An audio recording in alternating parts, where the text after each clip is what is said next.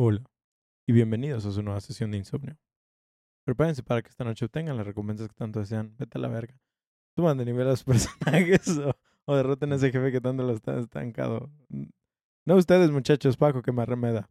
Mi nombre es Oscar, alias El Remenet, y como cada semana me encuentro aquí sentado con mis queridos, mi querido, sí, Ahora. pescador hechizado, Oh, Paco. Piense con nosotros para llenar sus horas de desvelo o, ser, o simplemente ser su ruido blanco mientras intentan sobrevivir a las obscuridades de los, del abismo marítimo. Ah, ya, ya. O no. O sí. O O puede no. ser. Que maca la cachimba.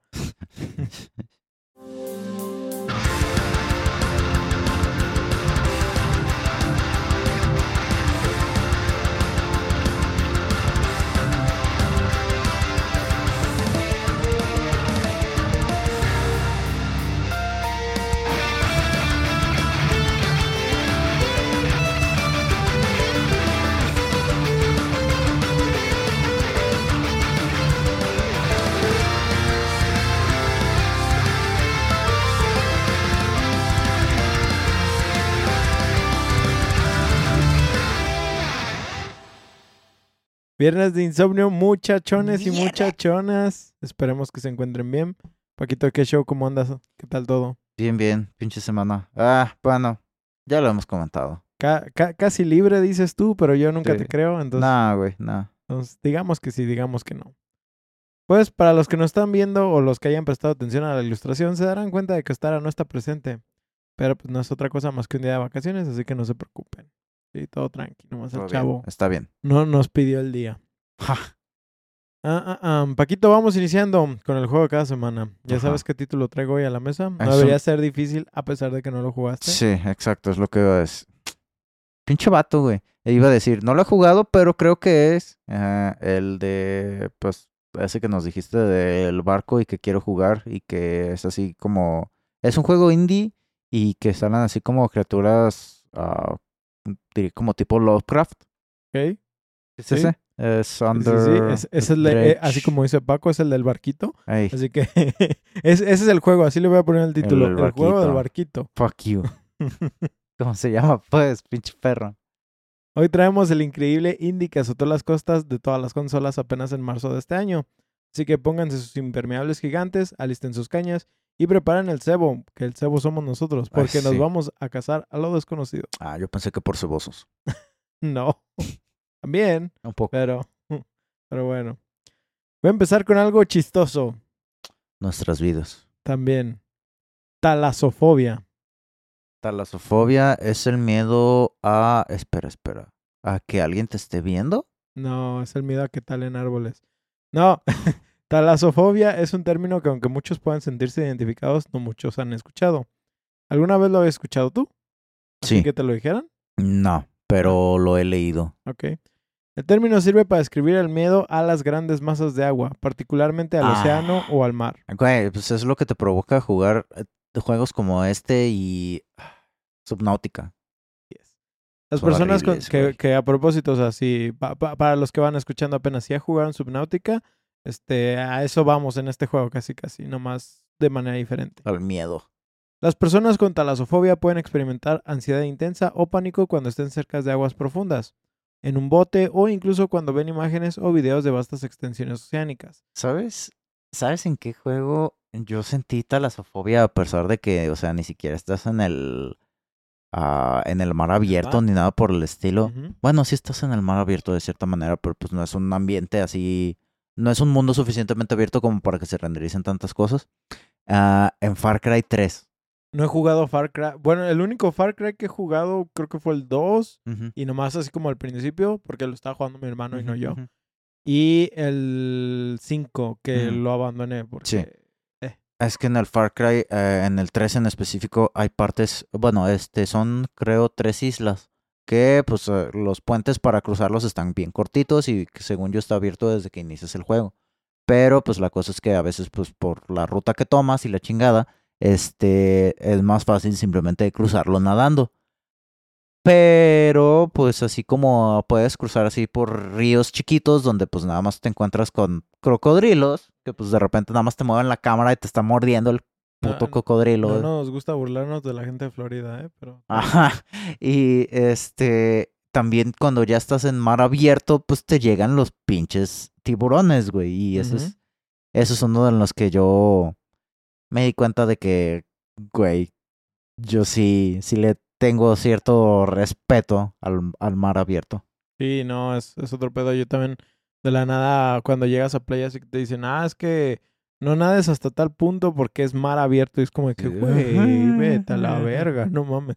Sí. Este, creo que específicamente hablando de los juegos que más talasofobia te pueden causar, yo sí creo que Subnautica es un muy buen ejemplo. Sí. Eh, algún, mm, en algún día lo, lo traeré aquí al podcast, pero hoy, hoy no es el caso. ¿sí? Hace poco me aventé un video que sí saca de pedo, porque se cuenta que no es de, no es de Subnautica, es un video de unos turistas que están como, ya ves que a veces hay grutas que son como subterráneas, que se estaban metiendo como en unas cuevas. Aja. Cosa, Y es- cosa que Paco no haría número 479. Yo tampoco, güey, porque me daría claustrofobia Güey, bien es cabrón. que no. Güey, y estando bajo el agua, claustrofobia, o sea, no, güey. no, No, no, no, no. no, no. no. También esos que se meten como entre grutas y cosas así, no, mi, respeto, a las ah, no. El Ajá. chiste es que están, como, haz de cuenta que parece como, ya ves que a veces tienen como estos como laguitos internos. Sí. ¿No? Ah, sí, güey. Y están como Ah, están bien sentados en la orilla y están grabando así y se ve así como, como si tú estuvieras viendo el final de la cueva, Ajá. sí, y están grabando y se, o Se sea, spawnea. Este- está, no, está como tranquilo, güey. Dices, ah, qué chido. Y justo el video dice, hasta que no sumergí la cámara, no sentí pánico. Ajá. Porque se ve que sumerge la cámara, güey. Literal, no se ve el fondo, güey. Ajá. O sea, se ve que es profundo, profundo, profundo. No, güey. Yo dije, no, donde salga algo que te jale, hijo de su puta. ¿Cómo dice Sí, Ostar? güey. Ah, su puta madre. Ah, No. su puta madre. Sí, güey. Es que eso es, eso es lo que da miedo, el no, no saber, no ver qué hay. Y es un excelente ejemplo que te da eh, Kratos en God of War, en el de. PlayStation 4, que no me acuerdo qué parte estás explorando, que hay un cuerpo de agua y que dice Atreus de, hace una observación de que, ah, si me acerco y sepa qué madres, y le dice Kratos, ¿puedes ver el fondo de el agua? No. Entonces no puedes ver lo que hay en el agua. Ajá. Entonces, no toques el agua. así Pues este miedo puede ser pro- eh, provocado por las profundidades desconocidas, la inmensidad y las criaturas que pueden estar al acecho, al acecho y debajo de la superficie. Sí, güey, es horrible. Ah, Eh, el miedo al océano está profundamente arraigado a nuestros instintos primarios y el miedo a lo desconocido, ya que el océano permanece en gran parte inexplorado sí. y guarda muchos secretos. De hecho, se ha dicho muchísimas veces que hemos explorado más el espacio que el océano. Sí. Y que mucha gente sí dice, güey, de, de las teorías de conspiración de que, güey, ima- imagínate qué tanto miedo les dio explorar el océano que se fueron a explorar el puto espacio. Eh, eh. Sí, pero bueno, Ah, pues es que simplemente le puede sacar más provecho al espacio que el océano. correcto. La atribución, en, la, perdón, la conexión entre la talos- talasofobia y el horror cósmico se puede atribuir a temas explorados por H.P. Lovecraft, un reconocido escritor de ficción de terror cósmico. Las obras, ah, obras de coro... Ay, perdón, no sé qué traigo hoy. Las obras de Lovecraft a menudo profundizan en la insignificancia de la humanidad frente a las vastas e indiferentes fuerzas cósmicas. ¿Te imaginas que hubieran ovas de Lovecraft? Que estaría bien kawaii. Lo desconocido y los horrores que se encuentran más allá de la comprensión de la mente humana. En su cuento, la llamada de Cthulhu, no con, no con K con, como en la canción de Metallica, Lovecraft escribe sobre el descubrimiento de una antigüedad, una antigua entidad cósmica. Lo más misericordioso del mundo, creo, es la incapacidad de la mente humana para correlacionar todos sus contenidos. Las ciencias, cada una esforzándose en su propia dirección, hasta ahora nos han hecho poco daño, pero algún día la reconstrucción en el conocimiento disociado abrirá vistas tan aterradoras de la realidad y de nuestra espantosa posición en ella que nos volveremos locos por la revelación o iremos en la luz mortal hacia la paz y la seguridad de una nueva era oscura. Esto citando los cuentos de, de la llamada de Cthulhu. Pensé que se lo habías escrito tú, güey. No, güey. te pases de no, verga. güey, no, no, no, no, no. O sea, sí le dedico a esto, pero no, no, no, no, no. Güey, güey, es, no que, mames. es que sí, o sea, la manera en la que escribe pinche Lovecraft es...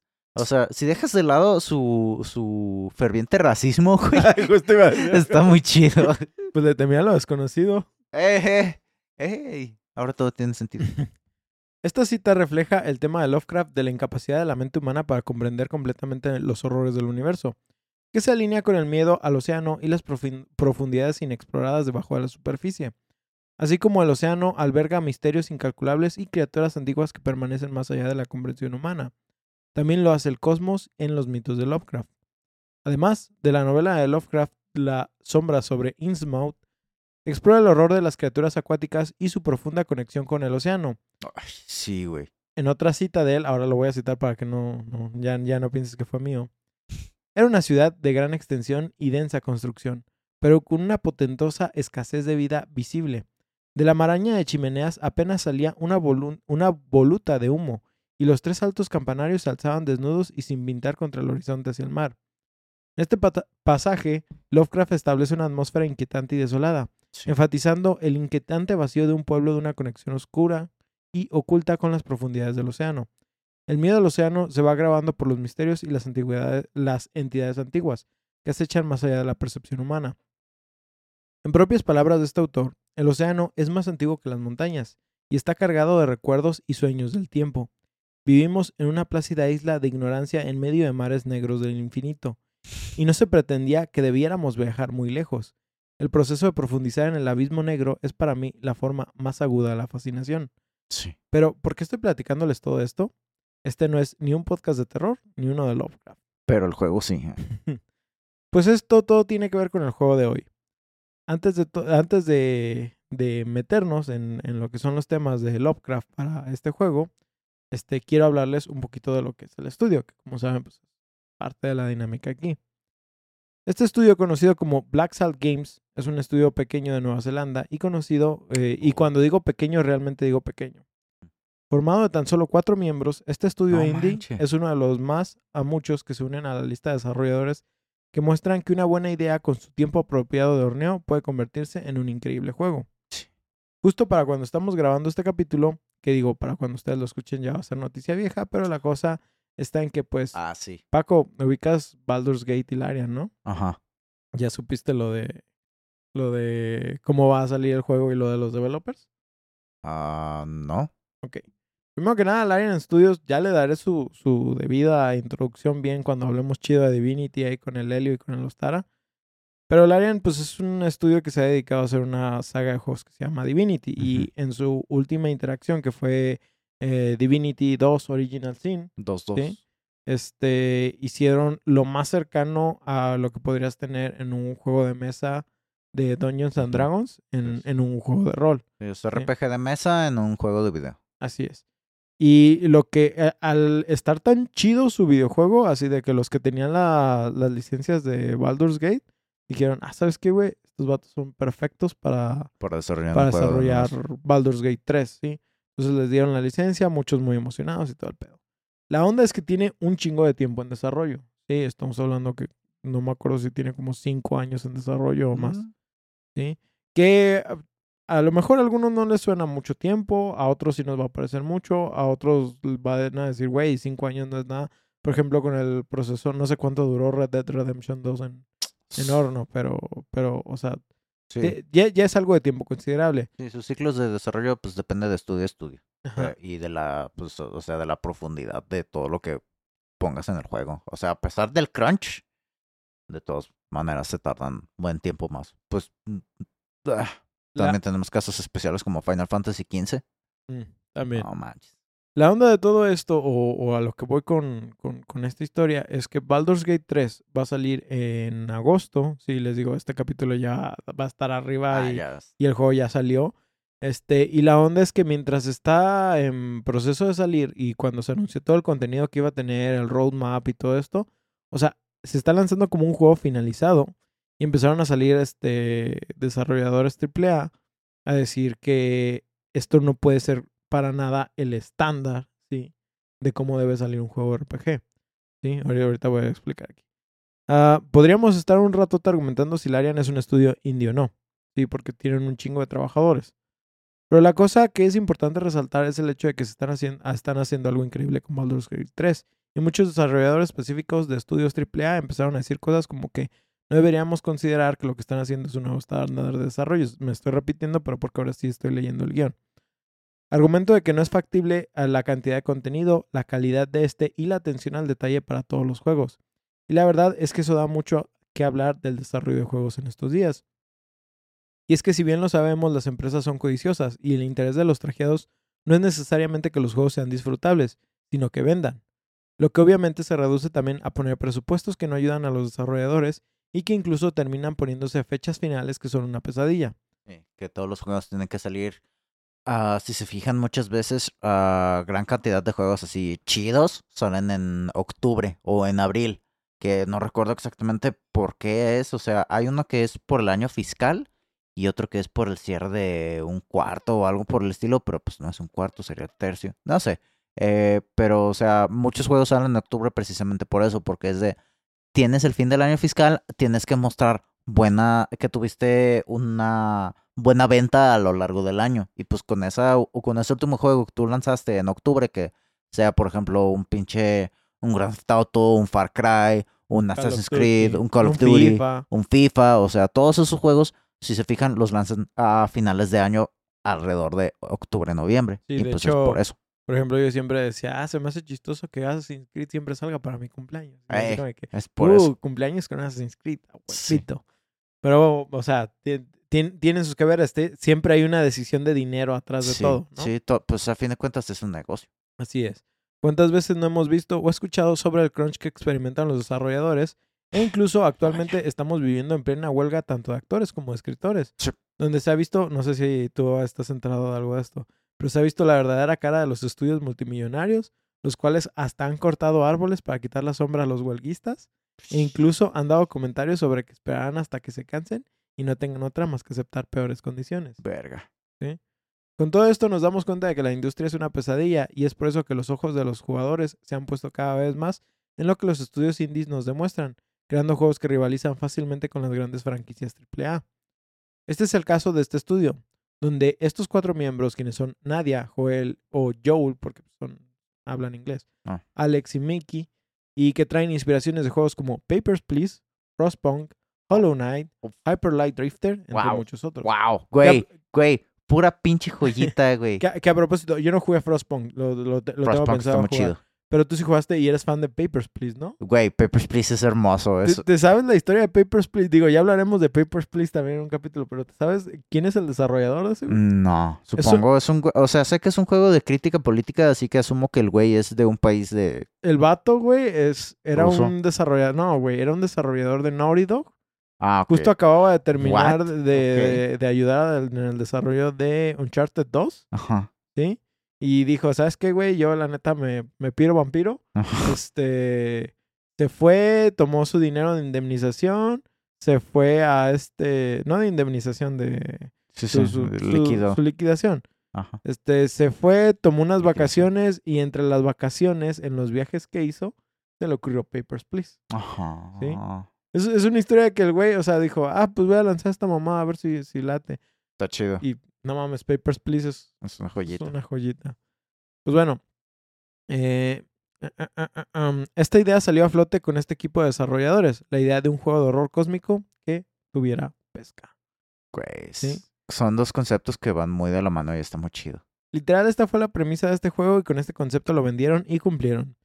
Si bien la idea del juego de horror cósmico la hemos visto ya en la actualidad como un tema trending, dígase por ejemplo Hollow Knight, Bloodborne, Soma y Amnesia, solo por decir algunos títulos, no quiere decir que todos son certeros. Dígase por ejemplo está The Sinking City, que en algún momento lo trae a la mesa, que aunque está muy bien ambientado, está hecho por un buen estudio, llega a volverse tedioso y repetitivo. Ujú. Algún día les digo, habla- hablaré bien de él, pero todavía falta. Pero ahorita quiero hablar mal. ah. Los juegos de pesca suelen ser uno de los elementos más satisfactorios en muchos juegos. Pues es terapéutico. Yo recuerdo que era una de esas mecánicas que por más que veía que implementaban en varios de mis juegos, yo seguía asociándolo con algo inútil y que al contrario quitaba tiempo. Porque Muchas no le dedicaba, ¿sí? O sea, eh, re- realmente, por ejemplo, si me dices, incluso, por ejemplo, hasta la fecha, creo que no pesco en Monster Hunter. ¿Sí? Cuando hay cosas muy útiles en la pesca de Monster Hunter, literal, hay un pescado que te ayuda a afilar en chinga, güey, y que te afila todo. O sea, la- las camas de ese pescado valen oro. Wow. Y la neta sí es muy útil. Pero bueno, el chiste es que hasta la fecha todavía hay juegos en los que me niego a pescar. Sin embargo, también lo disfruto mucho. Poco, poco a poco empecé agarrándole el gusto. ¿Cómo en cuáles es que has pescado? A eso, a eso voy. Ah, dale, dale. Recuerdo un momento en específico en que un amigo que jugaba Warcraft conmigo me contó que conoció a alguien que solo se logueaba en el juego para, Para pescar, un rato. ¿sí? Oh, Obviamente yo pensé, vaya desperdicio. Pero con el tiempo que fui experimentándolo cada vez más en juegos, la verdad es que empecé a disfrutarlo demasiado. Dígase que todas las horas que tengo invertidos, por ejemplo, en Animal Crossing, yo diría que al menos un 70% de ese tiempo lo invertí nomás pescando. Güey, Animal Crossing y la pesca en Animal Crossing es sencilla, pero es, es, es satisfactoria, güey. Literal, güey, yo estaba así de que ponía mi monito en el muelle, güey. De, de- lo que más decoré fue el muelle. Ponía mi monito en el muelle, güey. Tenía mis chelas ahí a un lado yo. A huevo, güey. Y, ok, vamos a pescar. Güey, hay que, hay que ir algún pinche día a, a, a, a chelear. Digo, a, pe- a pescar, a pescar. Sígalo, sígalo. Aunque te diré que viéndolo desde el punto de vista ya real, Sí, la pesca se me hace uno de los deportes más crueles. sí. Pero eh, yo digo, eh, ahorita, o sea, hacer la pesca así como humana. La cosa de la pesca es que así como nada más como hobby, güey, o sea, para entrarle, es bueno, como todos los hobbies, ¿no? Es un pinche varo, güey. Sí, no, no es nada barato. Sería rentar y, ah, Sí. un desmadre. Yo conozco un lugar, pero, pero luego. Este. Les decía que pues, a un lado con mis chelas, ¿no? Y que si no fuera por el increíblemente frustrante algoritmo del juego para darme los malditos róbalos, la verdad es que yo seguiría jugándolo. Pi- Pinches ibas. Y su chiste, güey, era molesto.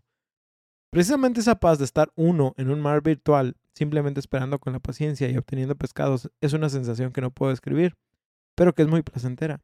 Y creo que esto mismo fue lo que pensaron estos muchachones. Dijeron, hay que agregarle algo aterrador a la mezcla. Dredge es un juego sencillo que nos permite experimentar un poco de lo que es la pesca en bote. El loop del juego es salir del muelle, ir a pescar a diferentes sitios y regresar al puerto, o encontrar nuevos puertos donde podremos descansar, reparar nuestro equipo y vender lo que hayamos pescado. La cosa es que al igual que en la vida real, nos enfrentaremos a un ciclo de día y noche, el cual podremos ver una variedad de criaturas diferentes, agregándole que mientras más vayamos explorando, encontraremos zonas de pesca que requerirán algún equipamiento especial, debido a que los peces en esas zonas serán diferentes.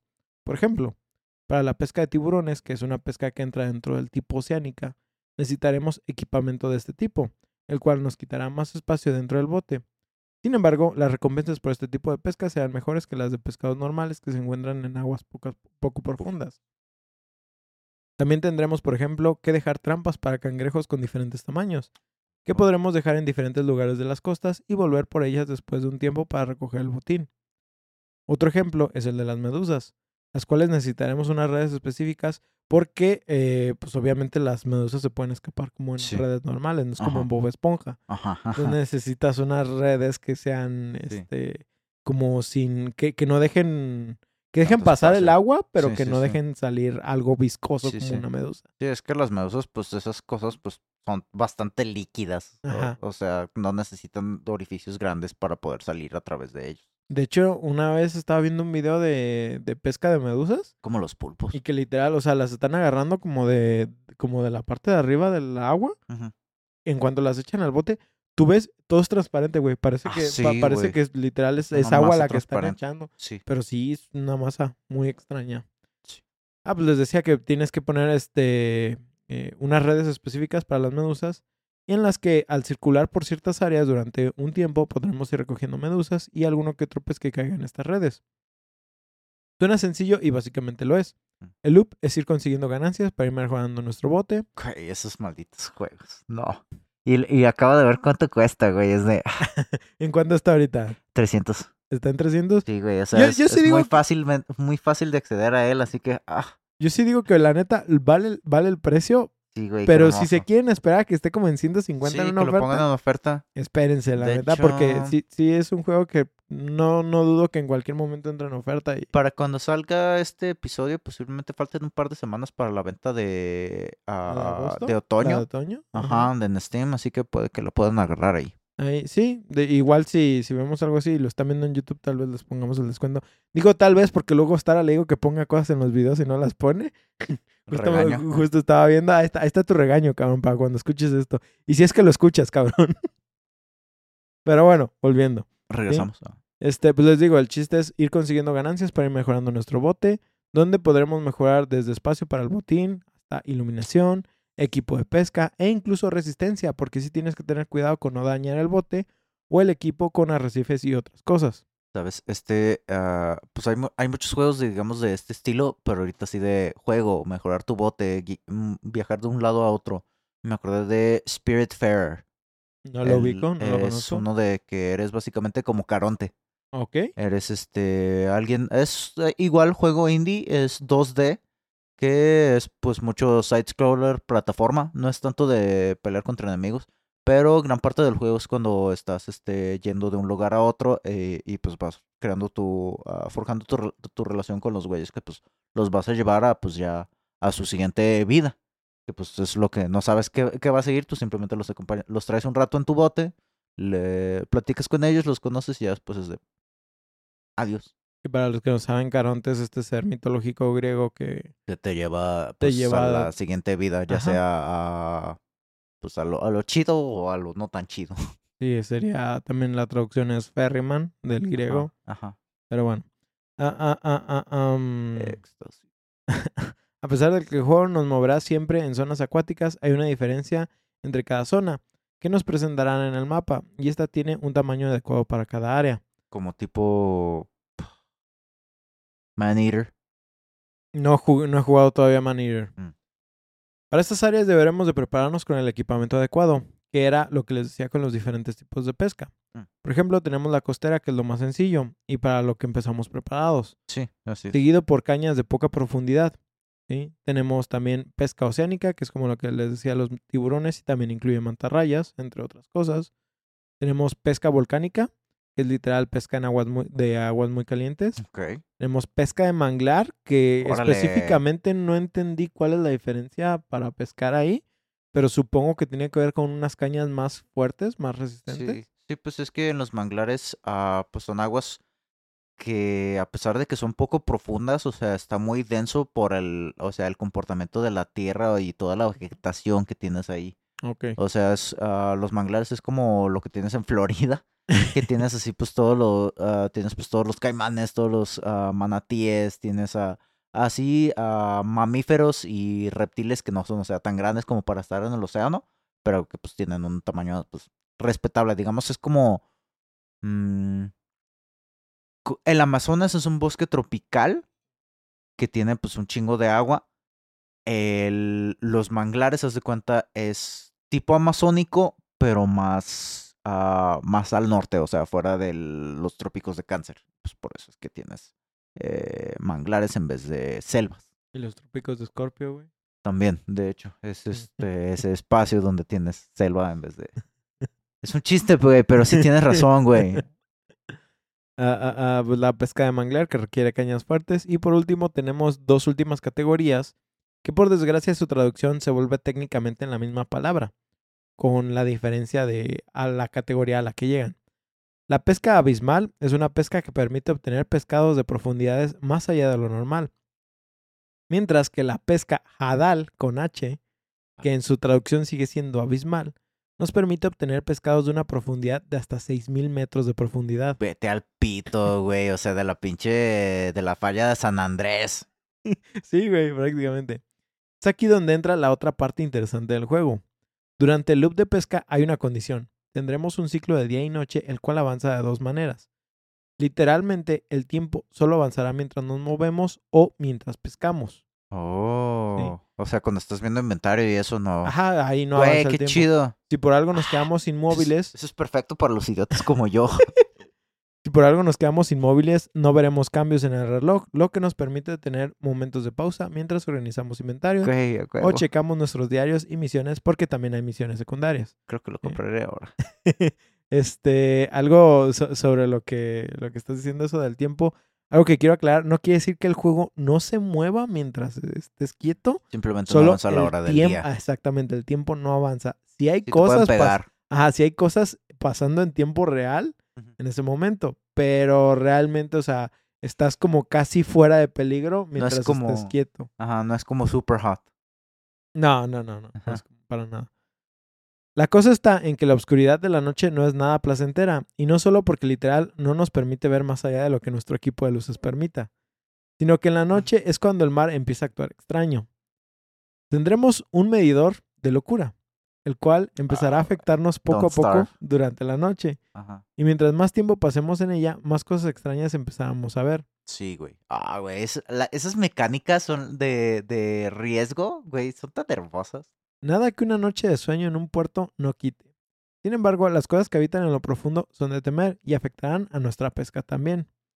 Es aquí donde les hablo de las aberraciones. ¿sí? Estos son pescados que aunque parezcan estar dentro de la misma categoría familiar de un pez, realmente ya parecen ser otra cosa. Sí, como su primo. Eh, como nosotros, que, que somos primates, pero ah, a veces no tanto. Son peces que han sido afectados de alguna manera por el abismo y que los mismos habitantes de los pueblos cercanos consideran un manjar y deben ser consumidos sin importar qué. Güey, lo cual genera un muy buen ingreso cada que obtenemos alguno. a huevo. Literal, imagínense porque si los ven, o sea, incluso cambia el color de como de, del espacio donde lo pones, No, se vuelve como amarillo. Es como encontrar un shiny. Yo, lo yo lo esperé ver morado. Pero, hey, Hay, sí hay, sí hay algunas cosas que son moradas y rosas, pero eso tiene que ver más como con el equipamiento, Arre. ¿sí? No tanto con los pescados. Los pescados siempre las aberraciones van a ser amarillas. Ah, no, no que el pescado sea amarillo, el espacio que abarcan que es abarca. como amarillo. Ah, por lo general serán deformes y dejarán muchas dudas sobre lo que realmente pasa en el océano y en los pueblos. Sin embargo, nuestro trabajo es pescar. Simplemente imagínenlos con la versión shiny de Pokémon, que es lo que les decía, pero con más fosforescencia, dientes y en ocasiones ojos y tentáculos. A huevo, güey. Durante nuestras travesías por la noche podemos toparnos con diferentes cosas, que obviamente no spoilearé.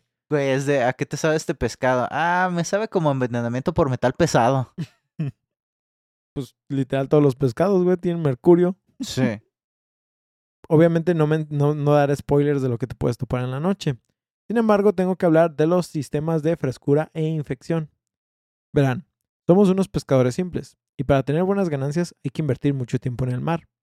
Sin embargo, consideren que no tenemos congeladores, Se va a pudrir. así que lo que pesquemos tiene fecha de caducidad, por lo que lo ideal sería venderlos lo más fresco posibles y no esperar hasta que se pudran.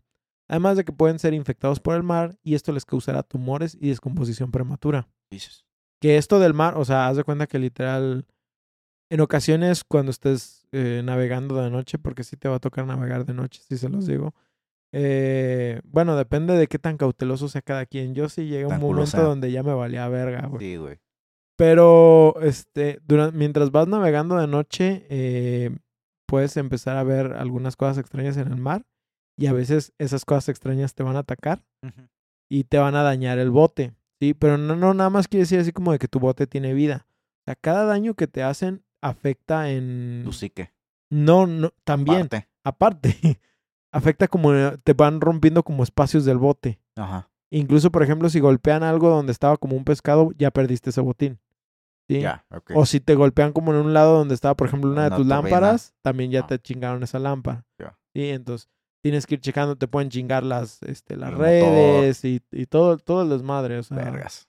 Este, aparte de que en ocasiones tú te das cuenta como que algo se subió al barco No manches. y no, no, no, no, o sea, nomás te dice así como de que algo se subió al barco. Hay algo en el barco. Ajá, oh, sí. oh. Y ya de la nada ves como tu inventario y te das cuenta de que alguno de tus peces está infectado. No recuerdo si la infección puede propagarse, según yo no, pero igual los puedes vender, nomás tienen... Costo más bajo. Ah, un costo más bajo. Porque le va a dar chorro a quien se lo coma.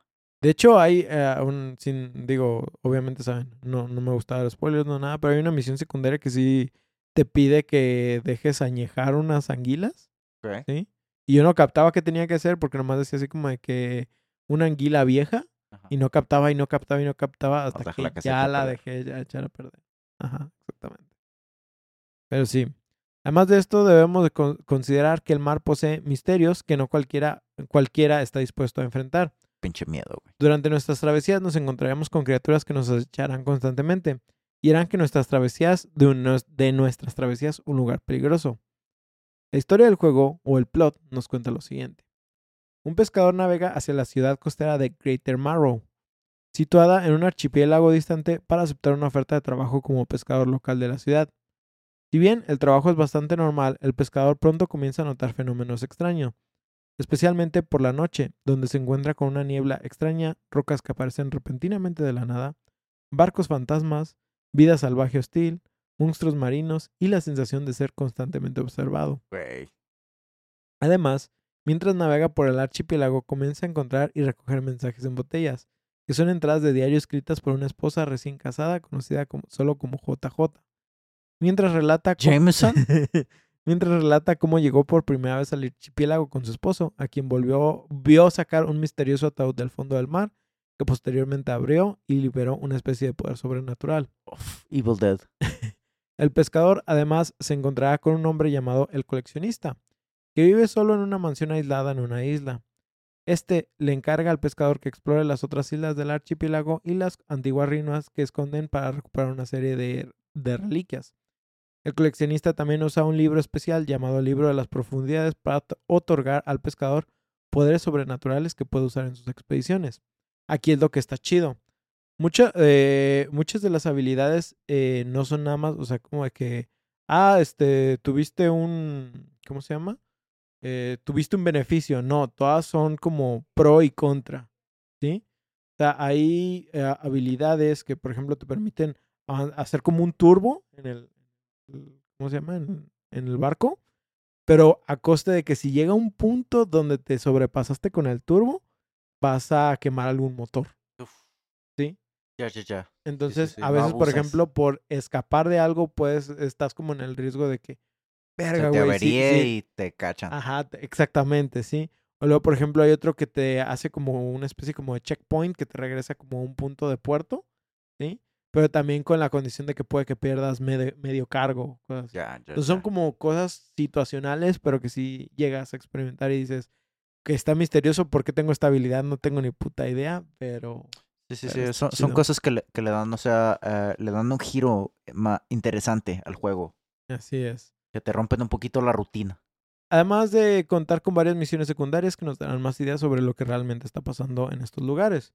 Sí, que est- están chidas. Yo sí recomiendo. Es de esos pocos juegos donde sí digo, haz todas las misiones secundarias. Sí, no son tantas tampoco. Creo que a lo mucho han de ser un total de 20 misiones juntando las principales y las secundarias.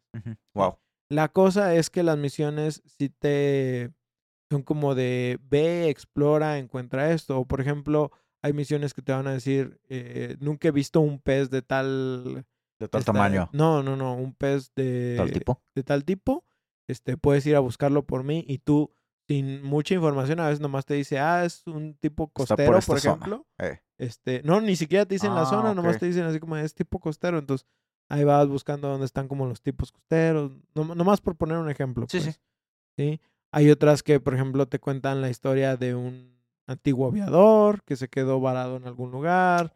Hay cosas que te cuentan de un navío este, que se accidentó y perdió como este, a su tripulación. tripulación y que la tripulación se comió gente. Cosas holy así. shit, ok. Ajá.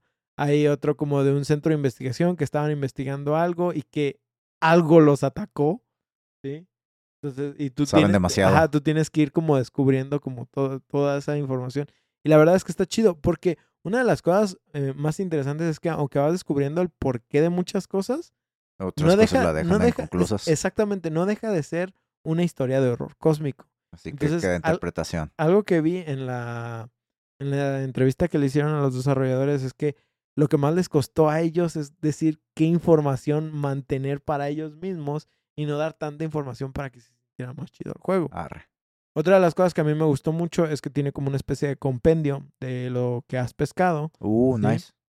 Entonces también para los que son como del tipo coleccionistas, vamos a decir, pues sí les interesa llenar así como de que, ah, quiero pescar todo lo que, lo que encuentre, ¿sí? Atrápalos ya. Exactamente, es, una es un Pokédex, es llenar el Pokédex. No son tantos pescados tampoco. Yo creo que a lo mucho son como 130 pescados. Wow. Sí, son Sí. bastantes, güey. Mm, créeme que se te va el tiempo y no, Sí, no, no, sabes, no es- notas esa, es- esa cantidad Sí, de... o sea, no es, tan- no, está, no es tanto como en Pokémon, pero pues de todas maneras, o sea, o sea, en el sentido no solamente por la cantidad de Pokémon que tienes en ese juego, sino por el cómo los puedes ir obteniendo. O sea, en una misma zona, yo supongo puedes agarrar unos 10 pescados diferentes, ¿no?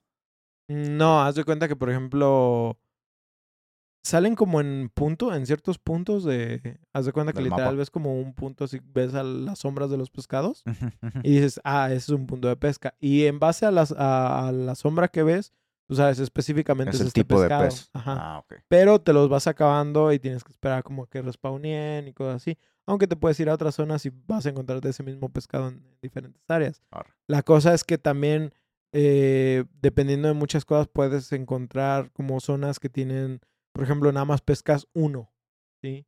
O nada más pescas tres y hay otros donde vas a encontrar hasta 10 especímenes en un solo punto. Y a Ah, veces ni ok. siquiera va- vas a tener espacio para poner los 10 especímenes, güey. Y eso te va a pesar, ¿sí? Sí, sí, sí. Porque este juego también, eh, no, no lo tengo en el guion, pero Gestión de es, inventario. es un gestión de inventario muy chido, sí, a mí me gustó mucho.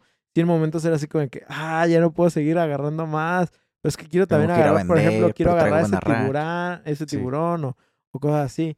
Y luego hay veces que los pescados tienen unas formas que dices, no mames, güey, ¿cómo, cómo, cómo agarraste esa forma específica en el inventario? Sí, o sea, es, Ya. es por- porque es un inventario por cuadrícula. Arre. ¿sí? Entonces, o sea, agarran, Ah. por ejemplo, seis cuadritos, eh, siete cuadritos, pero a veces, agarran, dos, a veces agarran como espacios como en forma C, Ay. ¿sí? Es como de que, hijo de tu pinche madre, ya no puedo tener un pescado extra porque por tú la tienes pinche forma que C. tienes. Sí, así, así, Ya, así Ya, aplica ya. esta cosa. Pero la neta es que es, es un sistema muy interesante, me gustó mucho, lo disfruté. Eh, en lo personal, mi, mi, como mi intención de coleccionar fueron los shiny. Ahí sí coleccioné los, los, las aberraciones. Ujú. Este, me faltaron creo que como tres pescados en general por, Wow. por encontrar. Pero sí son pescados que es, o sea, que sabía que tenías como que es, porque también es como un travesía. RNG.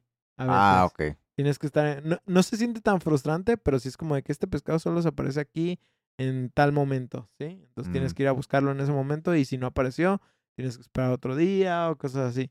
Entonces, yo como estaba jugando así como nomás por disfrutarlo, la neta, no Sí, me esforcé muchísimo en, Sí, en en completarlo que- en todo. Pero incluso leí, o sea, me fijé en todos los trofeos menos cinco que están ocultos o logros, si lo quieren ver. Y la verdad es que no están difíciles. Sí, yo creo que a lo mucho, si le invertiste 20 horas para sacar todo, o sea, pues se me hace mucho, la verdad. Está muy bueno, está muy entretenido.